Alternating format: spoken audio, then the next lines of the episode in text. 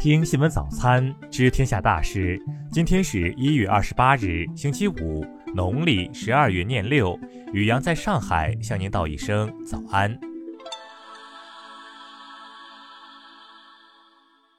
先来关注头条新闻。一月二十六日凌晨，杭州市通报新增一例新冠肺炎确诊病例，该首发病例甘某某系惠尔特餐饮设备有限公司员工。二十七日，浙江省召开新冠肺炎疫情防控工作新闻发布会，通报了该次疫情的几个特点。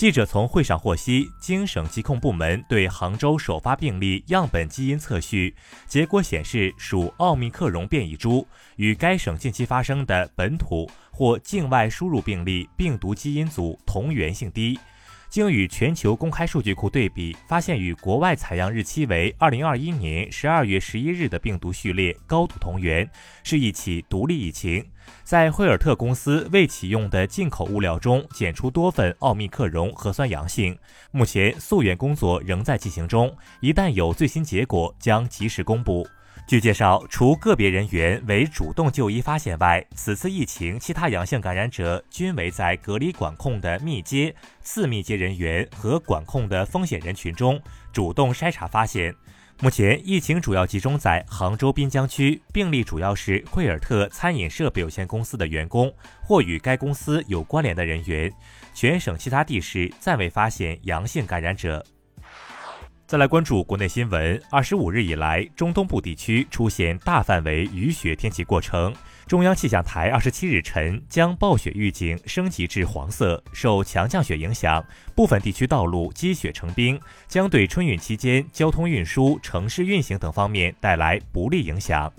二零二一年十二月，全国已实现全国三十一个省和新疆生产建设兵团所有统筹地区普通门诊费用跨省直接结算全覆盖，每个省份均至少有一个统筹地区启动门诊慢特病相关治疗费用跨省直接结算试点。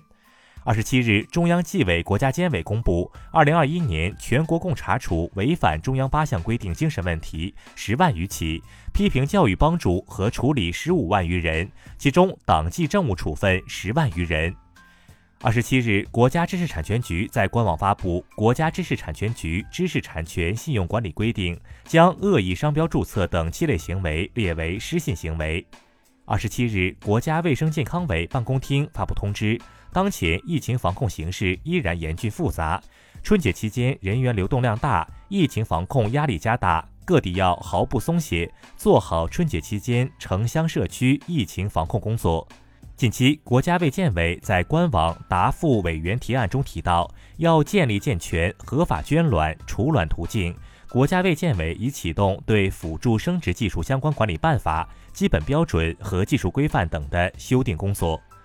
根据最新统计数据，二零二一年中国人口净增加近四十八万人。今年的省级地方两会上，近二十个省份将“三孩”写入政府工作报告。二十六日，交通运输部印发关于一点二二上海地铁乘客伤亡等事故事件的警示通报，要求深刻汲取教训，确保人民群众生命财产安全。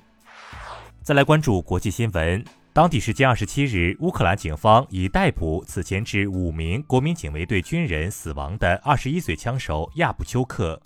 北京时间二十七日十四时四十分，斐济群岛发生六点零级地震，震源深度二十千米。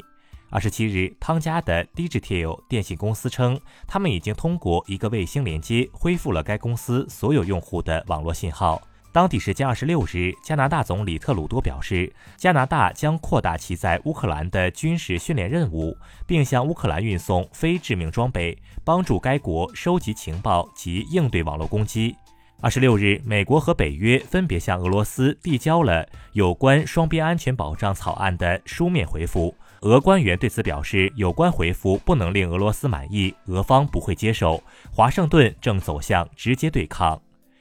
截至当地时间二十七日，一场袭击了非洲南部三个国家的风暴已造成七十人死亡。当地紧急救援小组正在努力修复受损的基础设施，受灾者高达数万名。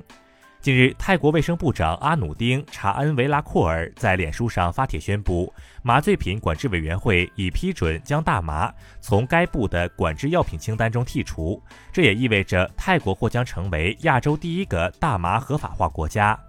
自2021年2月军方接管政权后，吴汉达敏与其他多位民盟中央执委先后被捕。当地时间27日，缅甸中盟中央执委吴汉达敏从仰光阴省监狱获释。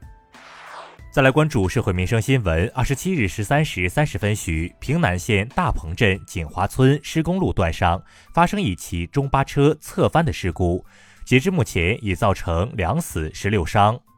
丹阳市公安局二十七日消息，一名约三十岁的林姓流浪汉自述被传销组织控制，于二零二一年十月逃离，流浪两千多里逃到丹阳。目前，警方助其与广西家人团圆。在国家图书馆声明未获捐新东方课程资源后，二十七日，新东方教育集团董事长俞敏洪表示，将在国家许可的范围内，把新东方过去几年的优质教育资源和课程放到一个平台上。让全国中小学生和有学习需求的人免费共享。二十七日，北京市公安局副局长潘旭红通报了本轮疫情发生以来三起典型案件，三人因擅自外出、不配合居家隔离防疫措施，被东城公安分局行政拘留。杭州市市场监管局二十七日消息，该市临平区一商家。因在抖音平台销售印有奥林匹克五环标志口罩，违反奥林匹克标志保护条例，被处罚款一点一万元。再来关注文化体育新闻。二十七日，十二强赛国足客场对阵日本队，大破纯野一蹴而就。下半场，伊东纯野头球扩大比分，最终国足零比二负于日本队，基本无缘世界杯。二十六日，文化和旅游部、国家体育总局联合公布了首批国家级滑雪旅游度假地名单，北京延庆海坨、河北崇礼、河北涞源、内蒙古扎兰屯、新疆阿勒泰等十二个滑雪度假地入选。二十七日是北京冬奥村正式开村的日子。不过，据北京冬奥村媒体运行经理王瑞霞介绍，本着简洁和人群不聚集的原则，北京冬奥村正式开村当天不举行特别的开村仪式。一月二十七日，国家气象局召开北京二零二二年冬奥会气象服务特别工作状态启动会，表示将全力做好赛事气象保障服务工作。以上就是今天新闻早餐的全部内容。如果您觉得节目不错，请点击再看按钮。咱们明天不见不散。